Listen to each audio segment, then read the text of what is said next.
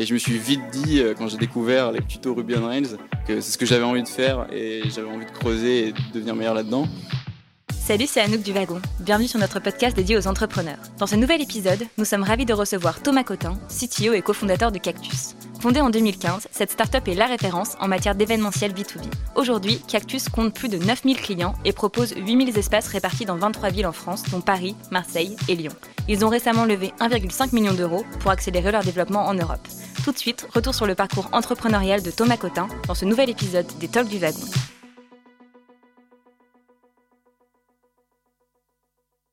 Donc merci, merci pour l'invitation. Euh, c'est un, un, honneur. Ça fait très officiel comme ça. Euh, donc pour compléter ce que tu viens de dire, Event Corner, on n'est pas le Airbnb au sens où on ne travaille pas avec des particuliers. Euh, notre mission chez Event Corner, c'est d'aider des millions d'entreprises à réserver leurs événements professionnels directement en ligne. Ça veut dire pouvoir, euh, depuis euh, la plateforme, euh, faire tout le processus de la découverte d'un lieu de réception jusqu'au paiement, ce qui aujourd'hui est complètement impossible pour faire un parallèle avec une expérience que tout le monde connaît, c'est un peu comme aujourd'hui l'état de ce marché, c'est un peu comme si on devait réserver une chambre d'hôtel en Thaïlande, mais qu'on n'a pas le droit d'aller sur booking.com. Donc les, ressources sont limitées, il faut trouver soi-même une liste avec des salles qui existent, les contacter à la main au téléphone ou par email, savoir si elles sont disponibles, savoir combien elles coûtent, attendre de recevoir des devis dans sa boîte mail, ensuite les euh, lire, les processer, les comparer, les envoyer au patron pour qu'il valide, euh, ensuite revenir vers l'hôtel, le payer, renvoyer les paiements. Ça prend un temps fou. Et la raison pour laquelle c'est aussi long aujourd'hui, c'est parce que c'est pas du tout digitalisé. C'est-à-dire qu'aujourd'hui, quand vous réservez un resto sur la fourchette, c'est naturel de réserver directement depuis la plateforme parce que c'est connecté au logiciel euh, du, du, restaurateur qui voit directement sa réservation, euh, la fourchette dans son logiciel métier. Aujourd'hui, dans l'événementiel B2B, il n'y a rien de comparable. Donc nous, en fait, notre mission, c'est de construire toute cette euh, infrastructure, tous ces outils euh, côté métier, donc euh, du côté d'un manager d'hôtel, pour pouvoir arriver à fournir une expérience aussi fluide qu'un booking.com pour réserver un lieu de réception. on reviendra sur Event Corner plus tard. Du coup, on va commencer par ton parcours et qu'est-ce que tu as fait depuis la sortie de ton école. Et il me semble que tu es passé aux États-Unis. Donc, euh, qu'est-ce que ton passage aux États-Unis aux États-Unis t'a appris en termes d'entrepreneuriat notamment? Alors, moi, mon parcours, j'ai un parcours technique. J'ai fait Polytechnique et au cours de ma dernière année d'études, alors je voudrais juste dire que c'est pas là où j'ai appris à coder. Euh, c'est pas du tout impressionnant en termes de, de ce que j'ai appris euh, et ce qui me sert aujourd'hui, parce que tout ce que j'ai appris, je l'ai appris un peu comme vous en fait, en autodidacte. Euh, j'ai fait à peu près la formation du wagon, mais tout seul sur mon ordi à faire des tutos sur Internet. Et c'est ça qui m'a donné envie de coder, c'est ce qui m'a passionné. Et je me suis vite dit, euh, quand j'ai découvert les premiers tutos, euh, les tutos Ruby on Rails, que c'est ce que j'avais envie de faire et j'avais envie de creuser, creuser et devenir meilleur là-dedans. Donc euh, j'ai cherché un stage, j'étais à l'époque en, troisième année d'école. J'ai cherché un stage aux États-Unis et j'ai trouvé une boîte française qui était là-bas, qui s'appelle Stream Nation, qui faisait à l'époque du streaming de vidéos, enfin une sorte de Dropbox pour vos vidéos. Et j'ai réussi à avoir un stage là-bas avec en, en, en fakeant un peu que je savais faire du Ruby on Rails. Et une fois que j'ai décroché le stage, je suis arrivé là-bas, je savais rien faire et j'ai travaillé 15 euh, heures par jour pour réussir à, maîtriser Ruby aux côtés euh, d'autres personnes dans l'équipe technique qui étaient super compétentes. Et c'est ce qui m'a lancé, c'est ce qui m'a lancé dans l'entrepreneuriat. Euh, ça m'a passionné et j'ai toujours du coup depuis cherché à rester dans ce milieu-là et toujours en essayant de de faire au jour le jour ce qui me passionne, c'est-à-dire du, du développement web. Suite à cette expérience, j'ai eu la chance de pouvoir passer une année à Berkeley euh, pendant ma dernière année d'études. Et c'est au cours de cette année que j'ai lancé ma première startup qui était euh, euh, qui s'appelait Switch. Et c'était une, une, application d'échange de places de stationnement. Donc l'idée c'était de fluidifier le trafic dans les grandes villes en faisant en sorte que les gens qui tournent pour trouver une place de parking puissent euh, facilement la trouver. Et la solution pour ça, c'était de faire en sorte que les gens s'échangent les places entre eux. Euh, L'incentive pour qui joue le jeu, c'était qu'on échangeait la place contre 5 dollars. Donc la personne qui vous redonnait la place récupérait 5 dollars que vous payez et que vous pouviez récupérer si en, en, échange vous jouez le jeu en remettant la place en jeu en partant. Et donc on avait fait des petits tests au début. Euh, on avait eu cette idée euh, à Berkeley. On s'était dit bah, comment on peut le tester au plus vite? Et donc on avait fait une petite expérience dans les rues de San Francisco. On avait pris euh, un petit quartier un, samedi matin et on avait fait des expériences sur les voitures. On avait mis des petits cartons sur les bagnoles avec marqué gagne 2 dollars en aidant quelqu'un à se garer et envoie, ton, envoie ta place à un numéro de téléphone. Et on avait fait comme ça des tests avec 1 dollar, 2 dollars, 3 dollars jusqu'à 5 dollars. On avait même fait un test gratuit en se disant peut-être que les gens euh, voudront aider les autres gratuitement.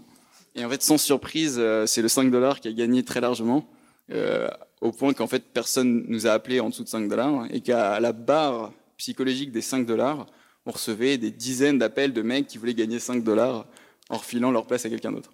Du coup, à ce moment-là, on, on, avait une équipe dans les rues qui était prête à chasser du conducteur et qui avait des, des, des grandes pancartes avec marqué euh, place, euh, place de parking, etc. Et donc, dès qu'on avait un appel, on dispatchait euh, le numéro de la place et donc on trouvait un conducteur qui était prêt à se garer et qui cherchait depuis 20 minutes. Et c'est comme ça qu'on a fait nos premiers échanges économiques parce qu'en fait, on a même validé que les gens étaient prêts à payer.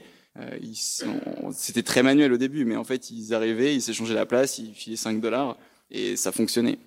Et donc, grâce à ces expériences, on s'est dit super, euh, euh une idée en or, euh, billion de dollars compagnie, euh, ça va être énorme. Et donc, on est rentré en France parce qu'on devait rentrer pour finir nos études. On a fait un premier prototype de cette application qui permettait d'échanger la place. Et c'est, enfin, après avoir développé le proto, on a candidaté à Y Combinator et on est rentré à Y Combinator surtout grâce en fait aux résultats de ces, ces premiers tests manuels qu'on avait fait dans la rue. Ils n'ont pas du tout regardé notre prototype qui était complètement pourri parce qu'on savait pas coder à l'époque, mais euh, ils ont été séduits par l'approche euh, do it yourself, euh, do things that don't scale que, prône Paul Graham euh, en permanence. Et donc on, est rentré grâce à cette démarche en fait qui nous a permis de valider une, un potentiel business model. Euh, alors qu'ils y croyaient pas du tout, ils croyaient pas du tout que ça marcherait mais ils ont aimé l'équipe et ils ont aimé la démarche, donc on est rentré là-bas. On a lancé notre produit à San Francisco, du coup, après être rentré à YC. Et alors là, c'était une toute autre affaire. Euh, on s'est, on arrivé à un moment où la ville était en pleine tension euh, entre les gens de la tech et les gens qui étaient hors de la tech à cause de des problèmes de logement, etc. Et donc en fait, dès que dès que notre application s'est fait un peu connaître localement, euh, ça a pas du tout plu aux riverains qui ont pitché le, le, projet comme le nouveau truc des connards de la tech pour piquer les espaces publics et les revendre à des grands riches, des gros riches qui ont des iPhone 6. Et donc, en gros, c'était un peu ça l'image qu'on avait dans la presse. Et donc, c'est passé du petit journal local euh, de Mission District à TechCrunch en une semaine, où euh, on a eu un énorme article, euh, les nouveaux connards de la tech, en gros, qui, qui volent, qui volent, qui volent la propriété publique, etc. Donc, on savait pas comment faire pour expliquer que notre but c'était pas de faire des thunes dessus parce qu'en plus on gagnait trois fois rien sur ces transactions et qu'en plus c'était hyper dur à réussir à les faire. Mais euh, c'est l'image et le scandale étaient plus forts que la, vérité des faits. Et, euh, et, je peux comprendre aussi que ça pose problème et qu'on puisse en débattre. Mais du coup, on n'a pas du tout contrôlé euh, ce qui s'est passé et c'est arrivé très vite au niveau du maire. On s'est pris un arrêt, euh, un, un, enfin, je sais pas comment on dit, s'appelle une cease and desist en anglais en gros, tu reçois une lettre de l'avocat général qui te dit si tu n'arrêtes pas tout de suite, on te poursuit en justice. Sachant qu'à l'époque, on, était aux États-Unis euh, en visa touristique, donc euh, on faisait pas trop les malins. On a essayé de plaider notre cause auprès de l'avocat général euh, en, en, y allant euh, en, en costard, en discutant avec lui pour savoir comment on pouvait s'arranger à l'amiable. Et bon, il y avait clairement pas d'issue. Hein, donc, euh, après avoir perdu plein d'argent en frais d'avocat pour essayer de se battre, ce qui était un peu, stupide a posteriori on a décidé du coup d'arrêter le business, mais ce qui était une, super première expérience. Suite à cela, nous restait quand même euh, trois semaines à YC et il fallait trouver un truc pour démoder parce qu'on était quand même censé euh, pitcher notre projet euh, devant 300 investisseurs avec en concurrence avec 80 autres startups qui continuaient de grandir pendant ce temps-là. Et donc on a très vite réutilisé en fait notre produit pour ressortir un, nouveau service qui était une, application de voiturier mobile.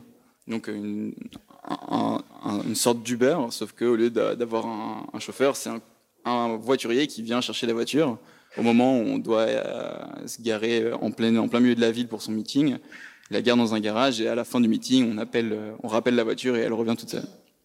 Donc ça, c'était, euh, ça nous a permis de réutiliser 80% de notre produit euh, et en même temps, c'était basé sur le fait que les gens qui utilisaient notre, première, notre premier service, c'était surtout des gens qui nous utilisaient tous les jours au même endroit, qui allaient au boulot et qui avaient besoin de se garer. Donc on s'est dit en fait, ces gens-là, ils veulent un service de voiturier.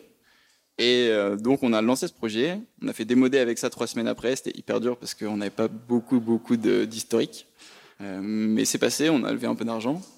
Et on s'est très vite heurté à des concurrents américains qui avaient levé 25 millions de dollars quand nous on en avait levé 500 000. donc c'était très compliqué. Euh, c'est devenu la guerre des prix. chacun à coup de, crédit gratuit pour, pour avoir des nouveaux utilisateurs, ce qui fait qu'en fait, on a connu ça un peu ici avec Uber et, les free credit pendant un moment. Les, trucs de livraison de bouffe aussi font pareil.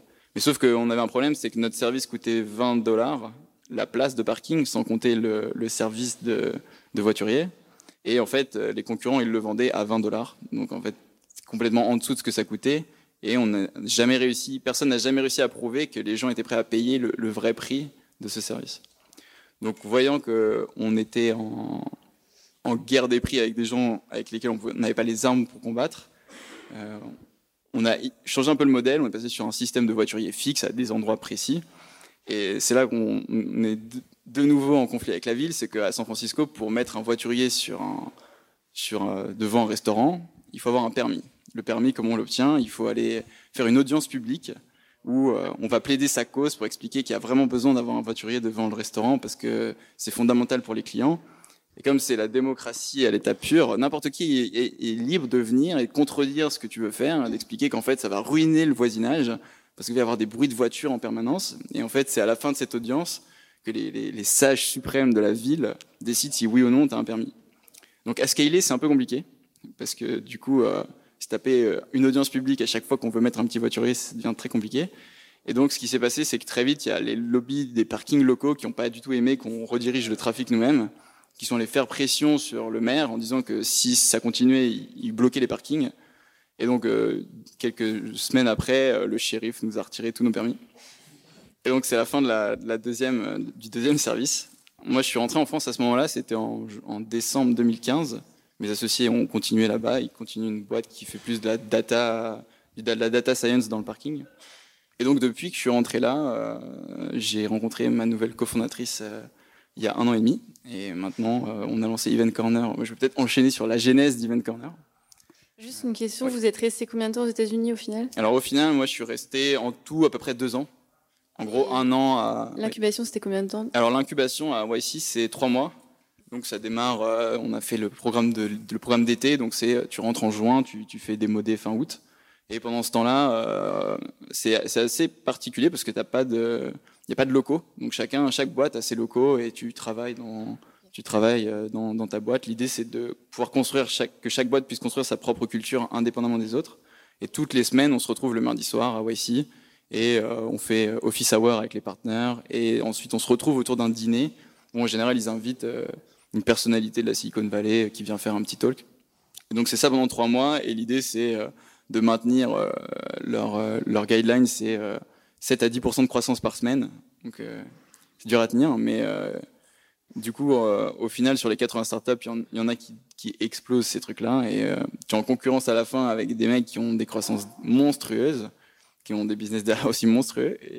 Et, du coup, tout le monde pitch devant, euh, pendant une journée devant euh, tout un parterre d'investisseurs. Et après, il faut aller chasser toi-même euh, les cartes de visite pour euh, rentrer en contact. D'accord. Et pour y rentrer, vous avez juste envoyé un dossier de candidature? Alors, pour y rentrer, il y a deux étapes. Il y a une candidature écrite donc euh, c'est très processé en fait, parce qu'ils reçoivent des milliers de candidatures. Donc en fait, il y a un formulaire à remplir sur Internet. Et en fait, il, faut savoir un peu comment le remplir, parce que euh, c'est pareil, c'est très processé. Donc si tu sais comment, si tu sais ce qu'ils aiment, et si tu sais un peu comment répondre, tu peux vite te faire remarquer. Suite à ça, il faut aussi savoir que les alumni de Y Combinator peuvent euh, recommander des boîtes. Donc nous, on était allé chasser euh, en gros des anciens Français qui avaient fait, euh, qui avaient fait le, qui avaient fait YC et on avait fait des Skype avec chacun d'entre eux pour essayer de vendre notre projet. Et naturellement, s'ils aiment, alors on ne demandait pas, parce que de toute façon, si tu demandes, il peut te dire oui ou non, mais on préférait que ce soit naturel. Et s'ils si, aimaient, ils nous faisaient une recommandation en interne. Et en fait, ça, plus. Euh, euh, je me rappelle à l'époque, on était, euh, on, faisait partie de The Family avec notre première boîte, et on avait revu l'application avec euh, Oussama, qui avait tout décortiqué et tout ça, qui nous avait détruit sur plein de trucs. Et du coup, l'application écrite plus les recos, et ensuite, tu as le droit à un entretien oral. Donc, euh, on avait pris euh, l'aller-retour euh, aux États-Unis, à San Francisco, pour un entretien de 10 minutes. Donc, c'est 10 minutes devant trois partenaires qui te bombardent de questions. Et à la fin, en gros, ils te, ils te disent, ils t'appellent le soir si t'es pris, ils t'envoient un email si t'es pas pris. Et donc après, retour en France, et là, pas d'incubation Pas d'incubation aujourd'hui. Euh, j'ai appris pas mal. Euh, bah, ce qu'il faut savoir, c'est quand même les incubateurs, ils prennent du capital. Donc c'est aussi quelque part un service qu'ils apportent. Donc il faut, euh, je vois quelqu'un qui demande combien. Euh, YC prend 7% et investit 120 000 dollars. Donc c'est, il faut savoir que bon, YC derrière c'est aussi une marque maintenant. Donc ça apporte plus que de l'argent. ça apporte aussi un réseau, etc. Euh, mais en, France, en revanche, enfin, je veux dire, maintenant que maintenant que j'ai eu cette expérience, il faut aussi le voir comme euh, c'est un service qui coûte, puisque ça coûte 7% de la boîte. Est-ce que est-ce que ce que ça apporte vaut le pourcentage que, tu dois donner? Euh, Moi, j'ai appris énormément là-bas, et maintenant, je pense que ça me donne des points de repère. C'était surtout ça qui était important, d'avoir des points de repère sur euh, euh, grosso modo comment faire les choses. C'est un peu un grand mot, mais euh, j'ai des points de comparaison dans ma tête de ce que j'ai vu et ça me permet aussi de m'aider à prendre des décisions. Je pense qu'il n'y a pas forcément besoin de passer par un incubateur pour réussir. C'est pour moi plus une phase d'éducation. C'est comme une école, quoi. C'est la meilleure école d'entrepreneuriat. C'est pas c'est pas la business school parce qu'on n'apprend pas à monter un business. C'est euh, quelqu'un qui vous donne 100 000 euros et qui dit euh, démerde-toi pour faire un produit qui marche. Et ça, pour moi, c'était la meilleure formation d'entrepreneuriat en fait. D'accord. Et donc, quand, quand tu es rentré en France, comment est née du coup l'idée de Event Corner? Alors, euh, l'idée est pas née de moi, parce que c'était l'idée d'Anne-Sara à la base. Et en fait, comment ça s'est comment c'est né? Je l'ai rencontré en, je l'ai rencontré trois mois après être rentré euh, par une amie en commun qui nous a mis en relation. Et euh, en fait, elle venait de se fiancer. Et en, cherchant sa salle de mariage, en fait, elle a découvert que c'était une horreur euh, cette expérience parce que rien n'était digitalisé, donc c'était à l'ancienne en fait. Même si euh, il y a des sites d'internet avec des salles, au final, il n'y a rien de plus qu'un annuaire papier. Donc, c'est comme si on prenait les pages jaunes et qu'on regardait euh, page par page les salles. Donc, même, même pitch que je vous ai donné sur les, sur les, lieux de réception pour les professionnels, c'est le, le, le, le même état de l'art, c'est-à-dire qu'il n'y a aucun prix en ligne. Impossible de trouver un prix d'une salle sur Internet, alors qu'on peut trouver le prix de la chambre d'un habitant à l'autre bout du monde. Impossible de trouver non plus les dates de disponibilité. Donc, euh, ces deux facteurs réunis, ça fait que l'expérience est incroyablement longue à tel point qu'elle a dû décaler son mariage d'une année. Et elle s'est dit, bah, tant qu'à faire, autant monter une boîte en attendant. Et donc moi, je l'ai rencontré à ce moment-là. On a très vite euh, accroché humainement et euh, sur à la fois nos valeurs, nos visions, notre vision, no notre ambition pour de ce qu'on voulait construire ensemble. Et euh, on s'est lancé après quelques semaines, après avoir travaillé ensemble quelques semaines. Et donc, on a passé les neuf premiers mois à faire grossir cette activité de mariage qui a très bien marché côté utilisateur parce que les gens adoraient voir des prix. Donc en fait, on, référençait tous les prix de toutes les salles qui existaient pour de toutes les prestations de mariage. Donc on s'était fait un énorme back office avec euh, où on rentrait toutes les possibilités possibles de, de salles de réception. Et comme comme aucun prix n'est public, bah chaque hôtel, enfin chaque domaine a fait un peu sa sauce. Donc pour construire un système standard c'était assez compliqué. Et euh, on, a, réussi quand même à, à référencer, euh, je sais plus combien on avait de lieux, mais 3-4 000 lieux en France. Et on avait à chaque fois des devis euh, estimatifs à 90% fiables. Et les gens adoraient ça. Le seul problème, et ce qu'on a découvert assez vite, c'est que euh, bah, déjà on le savait, mais c'est pas des gens qui reviennent, parce que dans le meilleur des cas, dans le pire des cas, ils reviennent, mais 10 ans après, ou en, disons 5, je sais pas. Pas tout de suite en tout cas. Euh, on avait un problème, c'est que les gens se marient pour dans un an et demi. Donc en fait, quand ils se marient dans un an et demi, euh, notre modèle qui était à la base de prendre un pourcentage du, montant côté lieu de réception, euh, ça engendrait qu'on devait attendre un an et demi pour se faire payer, parce que les gens payent le monde, enfin quasiment euh, le solde euh, au moment de l'événement. Donc on avait décidé pour contrer ça de, facturer un frais fixe au moment de la compte, mais du coup beaucoup plus faible, euh, ce qui était déjà un, frein par rapport à notre premier modèle. Euh, et les, les, vrais problèmes qui a fait qu'on a dû arrêter, c'est que les gens visitent les lieux. En fait, comme ils visitent les lieux, au moment où ils sont sur le lieu, ils sont en contact avec le manager. À partir du moment où ils sont en contact, ils n'ont plus aucun intérêt et même intuitivement, instinctivement, ils vont pas le faire de revenir sur la plateforme pour échanger. Même si nous, on ne surchargeait pas les clients, on ne surchargeait pas les devis, mais dans l'expérience, ça faisait que rien, plus rien ne passait par la plateforme et donc on se retrouvait avec Michael tous les soirs euh, à appeler les lieux de réception et les utilisateurs pendant leur repas pour savoir si c'était bien passé, en essayant en filigrane de savoir s'il avait réservé. Et s'il nous disait oui, on lui disait génial, super content. Et par hasard, t'as réservé où? Et on essayait de savoir comme ça qui avait réservé où. Et c'était du coup super, super laborieux. Du coup, pour compléter ce qu'on n'arrivait pas, ce qu'on pas à traquer, on envoyait des formulaires de suivi au manager qui disaient bien sûr que lui n'a pas réservé. Et donc, on s'est rendu assez vite compte que c'était une passoire, quoi, et qu'on perdait plein de, plein de bookings.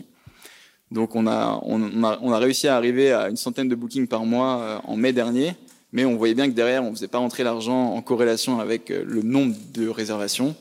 Et c'est euh, poussé par les gens avec qui on travaillait, qui nous disaient c'est cool les mariages, mais moi ça me prend tous mes week-ends et la semaine je suis vide. Amenez-moi des entreprises. Et euh, en parallèle de ça, on avait des entreprises qui utilisaient Event Corner pour faire des événements professionnels. Et on s'est dit, mais en fait, c'est vrai, quoi. C'est, les mariages, c'est que le week-end. En plus, euh, la plupart des beaux lieux, ils sont réservés déjà pour dans deux ans. Donc, euh, c'est super galère. Les gens, ils veulent se marier avec l'été. donc, ça laisse plus beaucoup de stock de dates. Au final, nous, on vend des dates. Derrière, en fait, on a un peu un système d'inventaire de, de, dates disponibles, quoi. et du coup, on s'est dit, bah, faisons un test. Et on a lancé quelques landing pages strikingly où on mettait euh, euh, réservez votre événement, euh, un petit formulaire où on réceptionnait les briefs des clients. Et derrière, on s'est dit bon, on va voir. On a mis un peu d'AdWords sur plein de trucs. Et dès qu'on avait une demande, on se démerdait pour faire que ça marche. Donc on demandait ce qu'ils voulaient, on essayait de trouver. Donc c'était du, bricolage au début. Donc nous, on se tapait l'expérience justement, aller chercher sur les vieux annuaires pourris toutes les salles possibles, à les appeler toutes au téléphone, à savoir lesquelles étaient disponibles, comment on pouvait avoir des devis. Et c'est en faisant ce travail à la main qu'on a compris aussi où était la, la, le pain, la pénibilité de, de l'expérience, et qu'on s'est dit, bah en fait, tous ces trucs-là qu'on fait à la main, c'est carrément automatisable. Et donc on a commencé par de l'AdWords, et au bout de deux mois, on avait assez de connaissances sur euh, quel type d'event les gens organisent, euh, qu'est-ce qui revient régulièrement, et, quels sont les patterns qui se répètent qu'on peut automatiser. Et on a relancé une plateforme euh, deux mois après, où on a remis de l'offre en ligne, et maintenant, du coup, on grossit cette, euh, on, grandit cette plateforme tout en digitalisant derrière tout le processus de booking pour faire en sorte que de, pouvoir retirer petit à petit l'humain du process de réservation. Très bien. Et vous êtes combien actuellement chez Event Corner? Aujourd'hui, on est neuf. Neuf, on est six, six fixes euh, et deux au produit. Pas beaucoup au produit. Je suis avec euh, Mickaël qui est là derrière. Et euh, là, du coup, on, termine une levée de fonds et on cherche à agrandir l'équipe technique parce que ça devient, ça devient dur de tout faire à deux. On commence à avoir des challenges, euh, des challenges euh, assez sympas. Et donc, euh, on recherche en particulier euh, un designer UX parce que pour l'instant, c'est le design made by developers, donc c'est pas toujours très intuitif. mais on se débrouille comme on peut. Et un, un full stack développeur. Très bien. Et donc, du coup, le, les plans pour la suite, euh, c'est B2B à fond et il y a d'autres projets? Pas sûr qu'on se redirige tout de suite vers euh, du particulier, euh, pour les raisons que j'ai évoquées juste avant, et parce que c'est d'autant plus difficile de fidéliser les gens qui sont pas toujours, qui vont peut-être faire un événement une fois, mais ce sera pas très récurrent. Euh, les entreprises, quand on travaille avec une grosse entreprise, euh, fait des événements en permanence. Il y a un responsable communication, un responsable événementiel, une assistante de direction. Ils ont des events tout le temps à faire. Donc l'effort qu'on met pour acquérir le client, il, se, il est rentabilisé sur la durée de vie du client. Et, et du coup, c'est beaucoup plus intéressant pour nous de se développer à fond sur le secteur professionnel euh, plutôt que de retourner sur le secteur particulier qui, qui, qui nous obligerait déjà à, à gérer des process différents. Donc là, en fait, nous, on se concentre sur un truc qu'on sait bien faire et qu'on peut facilement automatisé. En fait. Très bien. Euh, on va voir si le public a des questions. Bonsoir. Euh, comment s'est passée la genèse en fait euh, du, du, du, projet, on va dire au niveau du développement? Est-ce que la cofondatrice savait développer comme toi? Euh, Comment vous avez prototypé? Euh, Voilà, comment ça s'est passé au début quoi? Super, super question. non, ma cofondatrice c'est pas du tout technique. Elle avait essayé de faire le wagon d'ailleurs mais euh, on lui a dit qu'elle avait pas besoin de trouver un CTO à l'époque et qu'il suffisait qu'elle fasse le wagon et elle pourrait faire sa boîte. Et elle a répondu que bah ouais, mais sauf qu'elle n'a pas vocation à être CTO et qu'elle préférerait trouver un CTO. Et du coup, euh, on s'est rencontrés. Elle avait déjà euh, à l'époque, euh, elle avait déjà, je me rappelle, elle avait déjà fait une petite landing page. Elle avait quand même fait un peu de, de, de code et tout. Elle avait fait une, un peu d'AdWords sur une landing page et c'est avec ça que je l'ai rencontrée. Elle m'avait dit regarde, j'ai mis en ligne cette page internet, j'ai mis un peu d'AdWords, il y a plein de gens qui sont inscrits, il y a un truc à faire. Et moi, j'ai pas vocation à être le biz guy de la, de la bande. Et donc, je trouve pour aller un peu à contresens des discours actuels où on dit que tout le monde doit faire du dev, même le CEO, je suis pas forcément d'accord. Euh, si ton associé est un sales exceptionnel, euh, ça a énormément de valeur. Euh, du coup, c'est le cas, c'est le cas de, c'est le cas de ma cofondatrice, qui est, euh, qui est une commerciale d'exception. Et donc, euh, ça permettait d'autant plus de séparer bien le travail. Où elle, en gros, était concentrée sur faire les premiers partenariats. Donc, elle démarchait des lieux au téléphone toute la journée, elle récupérait les infos. Au début, c'était hyper lent parce qu'il fallait qu'on attende que le mec réponde, qu'il nous envoie toutes ces toutes ces, toutes ces infos, tous ces prix. Euh, derrière, le produit était pas prêt, donc on rentrait tout sur des feuilles Excel en attendant d'avoir un produit. Et moi, en gros, je passais mes journées à faire un MVP. Donc le premier MVP de Corner, c'était euh, grosso modo 20 salles euh, avec des infos basiques, pas de structure, donc c'était un gros texte euh, copié-collé sur les pages, euh, rien n'était rien n'était normalisé. Et j'avais fait au plus vite pour en gros copier-coller un Airbnb-like. ça nous a pris en gros deux semaines. En deux semaines, on, a, on avait 25 salles qui étaient partenaires. Un premier produit où on avait un, un minimum, un, enfin, un moteur de recherche minimal qui nous permettait de sélectionner et euh, un, petit, un petit formulaire de devis où on pouvait choisir ce qu'on voulait et les gens recevaient des devis. Donc en vrai, c'était hyper minimaliste. Euh, c'était dur d'apporter de la valeur, mais euh, ça nous a permis quand même de le faire tester à tous nos potes qui cherchaient à se marier, euh, à des potes de potes qui cherchaient à se marier. Et en fait, rien qu'avec ça, ça nous a donné, je sais pas, 100 premiers retours. Et on a pu voir très vite où étaient les problèmes, les trucs qu'il fallait améliorer. Et euh, je sais pas, un mois après, on avait 50, 100 salles. Et euh, du coup, Anne-Sara, elle s'occupait euh, de faire grossir nos partenariats. Moi, je m'occupais d'itérer le produit. Et on a fait ça à deux pendant, euh, pendant 4-5 mois, chez elle, dans son appart, toute la journée à bosser. Et euh, au bout de 5 mois, on avait 200 salles avec des, premiers, des, des, premiers, des premières résas. Et en fait, on, on, a fait notre première réservation en juin, donc c'était euh, deux mois et demi après. Et c'est avec notre premier chèque qu'on a levé notre première, euh, qu'on a fait notre première levée de fonds. Et ça nous a permis d'avoir au moins validé qu'il y avait, euh, qu'il y avait euh, un modèle économique possible derrière. Et c'est grâce à, c'est grâce à cette première validation qu'on a pu faire notre, notre première petit précide. Oui, bonsoir. Euh, tu, as décrit tout à l'heure comment euh, les clients particuliers fuyaient votre plateforme. Qu'est-ce qui fait que les entreprises ne la fuient pas? Est-ce qu'ils n'ont pas besoin aussi de visiter les lieux ouais. Et après, est-ce qu'ils ne sont pas aussi en relation avec euh, les, les, les, lieux? Oui, alors effectivement, en fait, la réponse est dans la question. Les entreprises ne visitent pas. Et en fait, ça change tout. Euh, ils sont pressés, c'est pas, ils sont beaucoup moins exigeants. On, on, le voit même sur les comportements dans la plateforme. Les gens qui cherchaient à se marier, ils font 15 demandes ou 20 demandes de devis. Euh, les entreprises, elles en font 4 et après, c'est fini, quoi. Donc en gros, elles vont recevoir quatre devis, elles vont choisir dans les quatre parce que euh, souvent même c'est la personne qui, qui gère euh, le paiement, elle sera pas sur place pendant l'événement. Donc euh, elle est beaucoup moins, elle est beaucoup moins exigeante vis-à-vis -vis de tous les petits détails et de la qualité. Ça veut pas dire qu'elle veut un, un, truc pourri, mais ça veut juste dire qu'elle est capable de faire des compromis. Alors qu'un marié, lui faire avaler qu'il n'a pas du tout le budget pour ce qu'il souhaite faire, c'est compliqué. Et c'est un cheminement qui prend du temps une entreprise, elle s'en, elle s'en fout un peu. Enfin, je veux dire, elle veut un beau lieu qui, qui matche ses capacités, mais si on lui explique qu'elle n'a pas le budget, elle va pas le prendre mal et ça va pas impacter sa relation avec sa belle famille, etc. Donc c'est beaucoup plus, c'est beaucoup plus facile. Et en plus de ça, ils, s'y prennent souvent au dernier moment. Donc ils veulent une salle pour dans un mois et demi, sauf que dans un mois et demi, il y a plus beaucoup de salles. Et ça force aussi la réservation. Donc en fait, le fait qu'ils soient beaucoup plus pressés et qu'ils soient moins exigeants, euh, ça fait que ils ont moins, ils ont, enfin déjà, du coup, ils visitent pas, ils restent sur la plateforme. Après, il y a toujours, il y a toujours, euh, c'est une stratégie qu'on met en place avec le produit, petit à petit, de faire en sorte que les gens soient naturellement incités à rester sur la plateforme. Évidemment, on en a qui, qui, passent en dehors parce que, euh, notamment quand euh, un manager envoie un devis, il y a ses coordonnées dessus, donc si je vois le devis, je vais peut-être prendre mon téléphone et l'appeler. Euh, mais ça, nous, on, on travaille aussi euh, dans le produit pour faire en sorte que tout, toute cette expérience reste sur la plateforme, le devis compris. Euh, je voulais savoir, est-ce que vous avez eu l'idée, ou c'est en cours, de proposer les services associés? Parce que bon, il y a une salle, mais est-ce que vous allez faire, je sais pas moi, s'occuper de la sécu, trouver un local, les traiteurs, le son, je sais pas, un peu tous les services associés? Euh, pour l'instant, en fait, déjà, on fait pas. Quand je dis la salle, c'est parce que les gens, quand ils cherchent à faire un événement, ils pensent où est-ce que je vais le faire? Donc ils se disent, il faut que je trouve une salle. Mais en fait, les salles avec lesquelles on travaille, elles fournissent en général la restauration et l'hébergement.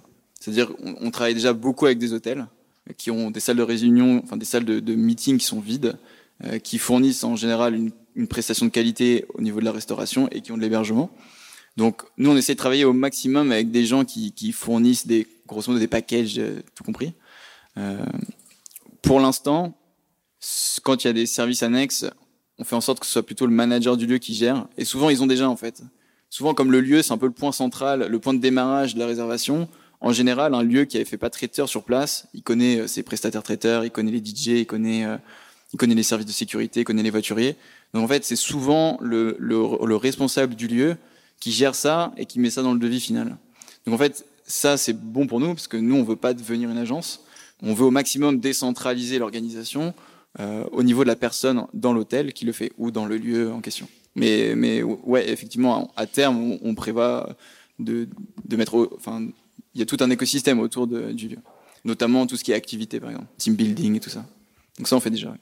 Bonsoir. Euh, petite question sur euh, le business actuel. Donc, vous contactez en fait les entreprises directement, donc c'est du démarchage. Sur la partie mariage, comment vous avez fait pour vous faire connaître, tout simplement? Que du Google AdWords C'était quoi? Alors, sur le mariage, on, a réussi à faire une croissance de 30% par mois sans dépenser un euro d'AdWords, uniquement avec du SEO. Et en fait, on s'est très vite formé en fait au SEO et on a compris. Enfin, en gros, on a essayé de trouver les liens entre ce qu'on faisait sur la plateforme et ce qui ramenait du trafic et on a en gros reproduit euh, les techniques euh, qui gagnent, enfin qui marchent. Euh, mais ça a été d'abord juste passer par un apprentissage de tout ce qu'il faut savoir sur le SEO et derrière une stratégie de contenu quoi. Donc en fait comme nous on produisait du contenu naturellement vu qu'on mettait des lieux en ligne, on s'est basé là-dessus. Mais du coup ça nous permettait de faire en sorte que enfin de, de recevoir 30% plus de trafic tous les mois en fait juste en juste en augmentant notre offre en ligne. Comment vous avez fait votre arbitrage entre euh, forfait et ou commission? Puisque vous disiez que. Ouais, ouais, tu parles sur le modèle euh, de rémunération? Euh, bah en fait, aujourd'hui, tout ce qui existe, donc tous les annuaires qui existent, à Mille une salle, ABC salle, Bedouk, tous ces trucs-là, ils se rémunèrent à l'abonnement. C'est-à-dire qu'ils font payer un abonnement annuel, mais du coup, derrière, les gens ont aucune idée du retour sur investissement, parce que comme ils sont pas capables de traquer les réservations derrière, puisque en gros, sur ces plateformes-là, une fois que j'ai les coordonnées du lieu, je l'appelle. Mais si le lieu a pas le réflexe de dire euh, sur quel annuaire vous m'avez trouvé et de faire ses statistiques, il a aucune idée. Donc en fait, les gens sont et, souvent ce qui se passe, c'est que comme il y a pas de prix et pas de dispo, euh, les managers reçoivent des, dizaines de leads, enfin de, propositions non qualifiées, et ils le sentent que euh, le, le, service est pas très bon par rapport à ce qu'ils payent. Donc en fait, en discutant avec eux, on a assez vite compris que déjà ils repéraient jamais un abonnement en plus. Donc de toute façon, c'était clair. Euh, puisque les gens avec qui on travaillait dans le mariage, ils étaient tous déjà référencés sur un ou deux annuaires. Et donc la seule manière de travailler avec eux, c'était de leur dire, bah, chez nous, vous payez rien, vous gagnez de la visibilité gratuite sur un site qui est dix fois plus beau que le truc pourri sur lequel vous êtes référencé. Euh, et de toute façon, la pire chose qui puisse vous arriver, c'est qu'on vous amène un client. Et donc à partir de là, ils étaient tous contents. Et en fait, on a découvert assez vite que euh, même pour nous, on était, gagnant en fait comparé au niveau au montant des abonnements au-delà d'un certain nombre de réservations, on était gagnant. Euh, bien sûr, il faut arriver à faire rentrer l'argent et c'était le problème dans le, dans le mariage. Mais aujourd'hui, c'est, on garde ce modèle-là sur le, le B2B. On, on, facture une commission sur, euh, sur le, le, prestataire et pas sur le client. Et c'est beaucoup, enfin, pour nous, c'est beaucoup plus rentable à long terme de facturer comme ça que d'avoir un, un, un, fee annuel fixe. Donc, c'est, c'est à la fois euh, notre mission de faire réussir nos prestataires, elle, elle est aussi révélée dans le business model. Euh, quand est-ce que tu est-ce que tu es déjà à l'international? Non. Et quelle sera ta première cible justement? Je sais pas. D'accord. Euh, sûrement un pays européen proche du nôtre. D'accord. Et euh, juste euh, en B2B, donc tu m'as dit que tu faisais des devis et que donc les, le B n'a pas directement le prix. Est-ce que ça le Est-ce que les entreprises ont directement le prix ou tu ne leur proposes que des devis aujourd'hui sur ta plateforme? Je comprends pas. Dans un devis, il y a le prix? Euh, oui, mais direct, enfin, est-ce qu'elle le Ah oui, est-ce que le prix est visible? Oui, oui. Alors, nous, voilà, une de nos. J'avais pas compris. Euh, nous, on met les prix en avant. Donc, euh, sur la plateforme, on peut pas mettre tous les détails de toutes les prestations, mais on met des prix d'appel, donc ce qui permet déjà de, de faire des filtres par budget et par prix. Ça permet d'élaguer tous les gens qui n'ont pas le budget pour, pour louer une salle ou pour faire un tel type d'événement dans cette, dans cette salle demain, ce qu'on ce qu'on va faire, c'est que maintenant que maintenant que les devis se font sur notre plateforme, on est capable de, de, de préciser euh, les prix qu'on met en avant pour faire en sorte que ce soit de plus en plus précis. Euh, j'ai plusieurs questions en fait, un peu plus indiscrètes puisque financières, donc libre à toi de répondre. Est-ce que vous rémunériez au début et si c'était pas le cas, comment vous faisiez? Euh, et ensuite, comment vous avez pu rémunérer ben, vos premiers euh, euh, ben, employés Et ensuite, euh, est-ce que vous, je crois que vous avez levé des fonds Comment vous avez fait euh, Est-ce que vous êtes pas, enfin, comment vous avez fait au début avec l'étape Love Money, Business Angels et, et VC Enfin voilà, toutes ces questions-là. Il faut que je revienne là. Euh, du coup, alors première question, est-ce qu'on s'est rémunéré au début? Bah, Très peu. Donc, euh, ma, mon associé avait la chance d'avoir bossé en France avant, donc en fait, elle a eu deux ans de chômage. Euh, et moi, en gros, j'avais pas bossé en France, donc j'avais pas de chômage. J'ai passé euh, six mois au RSA. Donc, euh, euh, je vivais à l'époque avec ma copine. Du coup, ça me faisait une moitié de loyer en moins. en gros, j'ai des économies sur tout ce que je pouvais faire. Et donc, je vivais avec 800 balles par mois. on n'avait pas de bureau parce qu'on bossait, depuis l'appartement de mon associé. Et en gros, c'était dépenses minimales, quoi. Plat Picard le midi. Donc, en gros, pendant, pendant six mois, c'était un peu rude. Et suite à notre première levée de fonds, qu'on a levé 200 000 euros, on a pu du coup se rémunérer un minimum. Donc c'était première levée, c'était auprès de qui? C'était auprès de Thibaut Alzière, qui est euh, c'était des Founders et euh, et Kima Ventures. Euh, suite à ça, on a pu commencer. Enfin d'ailleurs, on se paye toujours un minimum, on, on, se rembourse quelques notes de frais, mais et du coup, c'est suite à cette première levée de fonds qu'on a pu embaucher euh, Michael, qui est le premier employé, euh, de trois stagiaires, et euh, on est toujours sur, on est toujours sur cette levée de fonds en fait depuis. On a toujours essayé d'être très très très euh, cash euh, efficient, je sais pas comment on dit. Euh, et ça nous a bien servi parce que quand il faut pivoter et que tu dois tout recommencer et que tu as déjà cramé 9 mois de cash, tu es bien content d'avoir fait des économies de de bout de chandelle euh, en, en, te restreignant sur euh, des, des, des, des délires inutiles. Donc euh, au final, ça nous a permis de tenir assez longtemps, en fait, rien qu'avec, rien qu'avec juste avec cette somme. Donc j'imagine que tu fais pas de réservation temps réel. Et comment tu gères le problème des, des, des confirmations de réservation qui peuvent être problématiques? Et qui sont tes concurrents sur ton modèle en fait? Ah, Aujourd'hui, en fait, quand un manager d'hôtel ou de lieu te renvoie un devis, il pose une option donc en fait, le devis va avec l'option et il te dit en gros euh, c'est valable jusqu'à temps. Donc si tu te débrouilles, enfin si tu réserves euh, dans le temps imparti, le, la salle est à toi. Donc on n'a pas trop de problème de ce côté-là. Euh, il y a plus du problème quand tu dépasses ton temps et que du coup il y a d'autres il y a d'autres personnes qui sont sous option et qui ont pris ta date. Euh, mais c'est relativement, c'est relativement pas un problème parce que dans ces cas-là, les managers relancent les clients et ils leur disent votre votre option va expirer, est-ce que vous voulez réserver ou pas, etc. Donc on n'a pas trop trop de soucis de, réservation, de confirmation de réservation, puisque déjà eux, ils se sont organisés pour euh, faire les premières options, deuxièmes options, etc. Euh, ta deuxième question sur la, sur la concurrence. On est aujourd'hui en concurrence avec, euh, quelqu'un m'a mentionné, il y a Bird Office qui fait, qui fait mais c'est assez différent parce que c'est, ils font de la location de salles de réunion pure. On fait plus de l'événementiel. Donc, euh, sur Bird Office, tu vas réserver une salle de réunion pour quelques heures dans Paris. Euh, nous, notre sweet spot, c'est plus euh, un séminaire sur deux jours avec 50 personnes. Euh, donc c'est pas les mêmes. je pense que c'est pas le même volume. Hein, ils ont sûrement beaucoup plus de volume, mais c'est pas les mêmes paniers moyens. on est en, on est en, un peu en overlap avec Privatiseur qui fait aussi de la location de salles maintenant. On a BizMeeting, qui est une boîte française d'anciens directeurs commerciaux d'accord, qui s'est lancé un peu là-dedans, qui fait à peu près comme nous, même modèle, avec une stratégie différente. Euh, et euh, c'est les, trois. Et après, il y a une myriade d'agences, euh, plus ou moins grosses. Event Finder, Group Corner, un plein de plein de trucs corner, event, je sais pas quoi. Donc c'est un peu le. Il y, a, il y, en a pas mal. Il y a pas mal de compétitions. on va tous avec une approche différente. Quoi. En tout cas, nous notre notre signature, c'est cette volonté de digitaliser l'expérience. Bonsoir.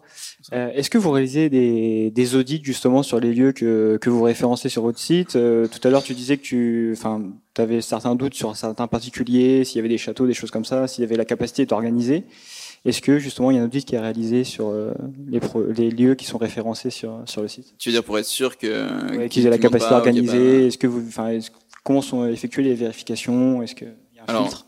Aujourd'hui, on travaille qu'avec des lieux professionnels, donc on a moins le problème de, gens qui. On avait ce problème sur le mariage de gens euh, qu'on a déréférencés parce que euh, soit ils nous mentaient, soit ils fournissaient des mauvaises prestations, soit c'était des très très très mauvais commerciaux et, ça pourrissait l'image du site. Donc on a eu ces problèmes sur le mariage et, effectivement on avait du mal à auditer tant qu'on n'avait pas un retour client. Euh, sur le, le pro, c'est vraiment différent parce qu'on travaille beaucoup. Euh, on, travaille surtout avec des, lieux professionnels dans des grandes villes, donc on a, on a moins ces soucis. Et en fait, on, a un système de reviewing où, en gros, après chaque event, euh, on envoie, on envoie un, formulaire de satisfaction aux clients. Donc, on fait assez vite remonter les problèmes et on les partage avec les, les managers. Donc, de ce côté-là, on n'a pour l'instant pas eu de surprise. Pour ce qui est de, de du fait qu'ils pourraient filouter et essayer de nous contourner, euh, c'est pareil, c'est des gens qui sont professionnels. C'est pas un propriétaire de, domaine, donc il a moins. C'est pas c'est pas son business. C'est souvent un commercial. Donc lui, c'est son métier de faire bien le truc et il a pas envie de noircir l'image de sa chaîne auprès de Corner parce qu'on a un apporteur d'affaires. Donc on a moins, on, pour l'instant on n'a pas on n'a pas ces problèmes qu'on avait eu sur le mariage avant. Euh, avec euh, tes, expériences, euh, comment tu compares les startups ici aux États-Unis pour avoir des ressources, lever de fonds, avoir des clients? C'est une question passionnante parce que j'ai beaucoup réfléchi. Et le, fait que je suis resté ici maintenant appuie aussi enfin, mon opinion. Et je pense pas qu'il y ait besoin d'être là-bas pour réussir déjà. Et je pense que contrairement à tout ce qu'on dit, euh, les US, c'est 100 fois plus dur que la France. On vit ici de rêves des success stories américaines, mais en même temps, il y a 100 fois plus d'entrepreneurs là-bas. Euh, pour le moindre business que tu fais, que tu crois innovant, il y a trois autres boîtes qui font déjà pareil et qui ont déjà beaucoup plus d'argent. Donc, même s'il y a plus d'investisseurs, il y a beaucoup plus d'entrepreneurs. Donc, tu te bats énormément pour faire la différence. Mais tu te bats, te bats pas juste pour de l'argent, tu te bats pour des clients, parce que tu targetes les mêmes clients. Nous, quand on faisait Vatler, le système de voiturier, on travaillait nos clients dans le même quartier de San Francisco. Il y avait trois boîtes qui faisaient du voiturier à la demande. Et donc, euh, en gros, ils savaient plus lesquels c'était. Est-ce que c'était Vatler Est-ce que c'était une autre? Donc, en fait, tu es en compétition avec tes clients. Donc, euh, c'est déjà galère. Tu es en compétition avec les ressources parce qu'ils sont déjà en galère de développeurs. Mais alors, toi, quand tu es un petit Français et que tu connais personne, c'est encore plus compliqué. Et donc, ces trois, pour moi, ces trois facteurs font que il n'y a pas forcément plus d'intérêt. Alors certes, les opportunités sont beaucoup plus grosses en général, mais du coup, euh, beaucoup plus de concurrence et beaucoup plus dur de réussir. En France, on, a un réseau, enfin, je veux dire, euh, on, peut se le construire aussi euh, assez facilement. Il y a de l'argent, et pour peu qu'on fasse un, bon projet, il y a de l'argent. on, est on, est moins en concurrence avec d'autres boîtes qui font exactement la même chose, en tout cas, je trouve. Pour peu qu'on ait un peu la curiosité d'aller voir aux États-Unis ce qui se passe et d'essayer de voir comment on peut faire en France pour, pour améliorer les choses, on a vite plus d'avance. Et je pense que, enfin, en tout cas, moi, je suis pas persuadé qu'il y ait besoin d'être là-bas pour, euh, pour réussir. Et alors, dernier truc, en France, on a aussi énormément d'avantages pour démarrer sa boîte. Bon, ça, je pense que tout, le monde le sait et on le dit tout le temps. Que c'est plus facile de démarrer, que c'est plus difficile de grandir. Mais c'est juste beaucoup trop vrai, quoi. Euh, le fait de pouvoir bénéficier du chômage pendant deux ans pendant qu'on monte sa boîte, c'est un truc qui est hallucinant et qui est juste euh, si si ça peut on peut pas on peut pas dire on peut pas avoir comme excuse euh, le fait de pas avoir d'argent pour monter sa boîte si on si on peut bénéficier du chômage. je veux dire aux États-Unis il n'y a pas ça et c'est beaucoup plus dur si on n'est pas financé. Aux États-Unis je pense que c'est plus facile. Enfin pour réussir là-bas il faut s'introduire par un réseau quoi. Soit passer par un incubateur si on n'est pas américain, soit rentrer dans des réseaux parce qu'il y a que ça qui marche là-bas. Mais donc en France, il y a plein de ressources pour démarrer. Euh, J'ai quelques questions techniques euh, sur. Euh, on parle par le code maintenant. sur l'architecture et sur le langage utilisé. Bon, je crois que c'est du Ruby, mais est-ce qu'il y a d'autres langages utilisés? Euh... Et ensuite, sur euh, ton retour d'expérience, toi, euh, notamment en termes de scalabilité, si tu as un, un, langage à, à conseiller. Voilà. Moi, j'ai pas de j'ai pas de religion en termes de, de langage. je pense qu'il y a chaque langage a son a ses forces pour un projet en question. Nous, on travaille en Ruby parce que euh, on n'a pas trop de problématiques de, euh, de volume, de requêtes en même temps, euh, de concurrence. Enfin, c'est un site où nous, notre principal, notre principal besoin, c'est d'être d'être efficace et d'exécuter rapidement et bien. Et en fait, pour ce genre de projet, Ruby on Rails, ça reste pour moi la meilleure techno parce que tu seras jamais aussi efficace à produire des MVP et à tester tes idées qu'avec du Ruby. Après, peut-être que tu maîtrises hyper bien une autre techno et que dans ce cas-là, c'est comparable et, euh, génial. Mais pour un site qui est euh, au tout début un annuaire plus plus, euh, c'était une techno, c'est une techno parfaite parce que en gros le framework a été construit pour ça quoi en fait. Donc si, si j'avais fait un truc de streaming en ligne, j'aurais peut-être pas pris ça, mais pour nos besoins, c'était la techno parfaite. Et donc aujourd'hui, on a d'autres petits trucs autour, des petits robots, des crawlers, du JavaScript par-ci par-là, mais 90% de ce qu'on fait, c'est du Ruby on Rails. Bonsoir. Euh, moi, je reviens sur l'aspect contextuel du, quand tu as commencé ton projet. Je comprends que vous étiez deux. Ta cofondatrice était un peu à l'origine de l'idée. Quel accord vous avez trouvé euh, pour euh, partager la boîte? Très bonne question. bah, c'est simple, on a déjà pas mal discuté. Pour revenir plus, ouais, pour élargir ta question sur comment comment comment s'associer avec quelqu'un en fait. nous, on se connaissait pas avant en fait. On s'est rencontrés autour d'un café et on, a très vite, on a très vite fité. Mais euh, on s'est dit aussi, euh, bah, il faut apprendre à se connaître parce qu'on on n'a jamais travaillé ensemble. Et ce que dit YC, c'est euh, la première cause d'échec d'une boîte, c'est les founders qui split. Et il y a rien de plus vrai. Et donc c'est d'ailleurs, moi je suis rentré en France, mes associés continuent. On a, c'était un founder split. Donc je voulais pas non plus reproduire la même, la même, la même erreur. Donc on a travaillé euh, deux mois ensemble sans rien se promettre. Donc euh, euh, on a bossé sur le projet et on s'est dit si demain il y en a un qui se barre, et ben il y a rien, il se passera rien et tant pis, on aura au moins, on s'est au moins donné la chance, on se sera donné la chance d'avoir essayé. Et du coup, au bout de deux mois, on s'est senti, on s'est senti prêt à, s'engager tous les deux. Et ce que j'avais retenu de YC dans ma première expérience, c'est qu'on avait fait un, un, une répartition du capital qui était très bizarre, au sens où euh, euh, le CEO avait beaucoup plus, euh, moi j'avais plus, enfin j'avais au milieu, et le troisième qui, avait rejoint trois mois après avait beaucoup moins. Et ils nous ont dit, les gars, c'est complètement bizarre votre truc. une aventure de start-up, ça se fait sur une dizaine d'années. Que le mec soit arrivé trois mois après, on s'en fout complètement. vous devez trouver un équilibre qui soit proche de l'égalité avec une petite différence. Et donc, nous, on a trouvé un, et, donc on avait réajusté notre capital. Aujourd'hui, avec Ansara, on s'était accordé sur 55-45 au tout début. Et pourquoi pas 50-50, qui est euh, la question que tout le monde se pose, c'est que et, d'ailleurs, pour la petite histoire, elle m'avait proposé 50-50 et je lui ai dit non, je prendrai pas 50. Je prendrai pas 50 parce que ça me paraît pas faire, ça me paraît pas juste que toi qui est, sera la CEO, qui est porteur du projet et qui aura plus de responsabilités que moi euh, à long terme, ça me paraît pas juste que tu es autant que moi. Et de deux, face à un investisseur, c'est bizarre. Parce que tu vois une team à 50-50 et tu dis c'est le scénario parfait pour que la boîte soit pris dans un deadlock à un moment où les founders sont pas d'accord. Donc pour éviter une situation comme ça, euh, on a décidé de faire 55-45. Ce qui est au final, euh, sur la durée de vie de ton entreprise, si jamais ça réussit, soit ça plante et ça marche pas, soit ça réussit et dans ce cas-là, ça, à long terme, ça sera pas une grande différence sur, sur un exit. Justement, vous avez déjà prévu, si jamais vous deviez vous séparer, euh, un cas de sortie euh, Ouais, c'est la deuxième question excellente sur l'association. Euh, et du coup, en cas de sortie, pour l'instant, on est tous les, tous les deux sous vesting pendant 4 ans. Donc, en gros, avec un, ce qu'on appelle un cliff à un an. Donc, s'il y en a un nous deux qui se barre avant un an, il gagne rien. Et ensuite, on acquiert nos parts de manière, manière proportionnelle sur 4 ans. Et c'est ce que j'avais fait dans ma première boîte. Et quand je suis parti de ma première boîte, j'avais bossé un an et demi avec les gars et j'ai tout rendu, j'ai rien gardé la raison, la raison derrière, et je pense qu'il y a beaucoup de gens qui se disent ici, euh, j'ai beaucoup de, beaucoup de potes qui se sont séparés et qui sont partis dans des guerres fratricides entre founders parce que, soi-disant, j'avais apporté de la valeur et je dois être rémunéré. Nous, on s'était dit, après ça, c'est des discussions qu'il faut avoir en amont pour pas avoir à, gérer, les problèmes en aval. Mais moi, ma position, c'est que de toute façon, un founder qui est bloqué au capital et qui fait plus rien dans la boîte, ça handicape la boîte parce que j'aurais jamais envie d'investir en tant qu'investisseur dans une boîte où il y a un mec qui a 30% et qui fait rien. Euh, deuxièmement, la boîte, même au bout d'un an, même si elle vaut quelque chose sur papier, euh, il reste tout à faire. Donc, avec cette vision-là, pour moi et pour les gens avec qui j'ai travaillé jusque-là, c'était totalement normal de se dire, bah, si tu pars avant un an, euh, t'as rien.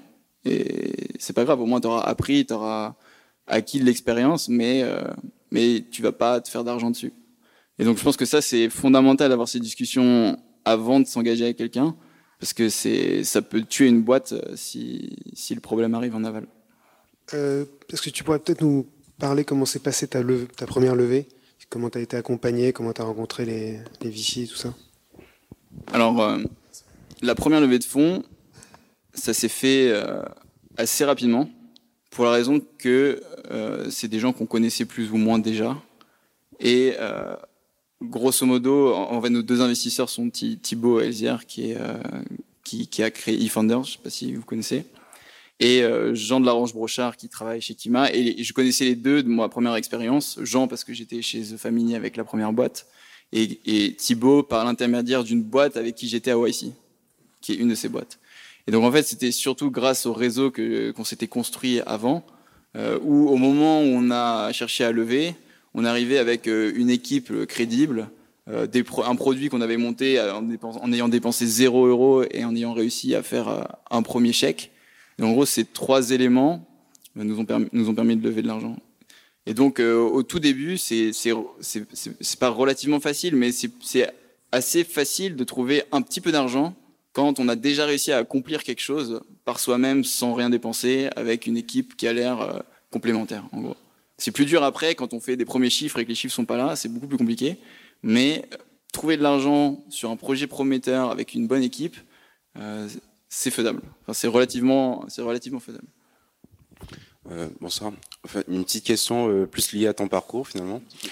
Quand tu es parti des États-Unis euh, après la séparation, dans quel état d'esprit tu es arrivé en France? Est-ce que tu avais des idées? Est-ce que tu tu, tu, tenais à, je sais pas, rebondir sur un autre projet que tu avais en tête? Bon, comment est-ce que c'est fait cette transition-là?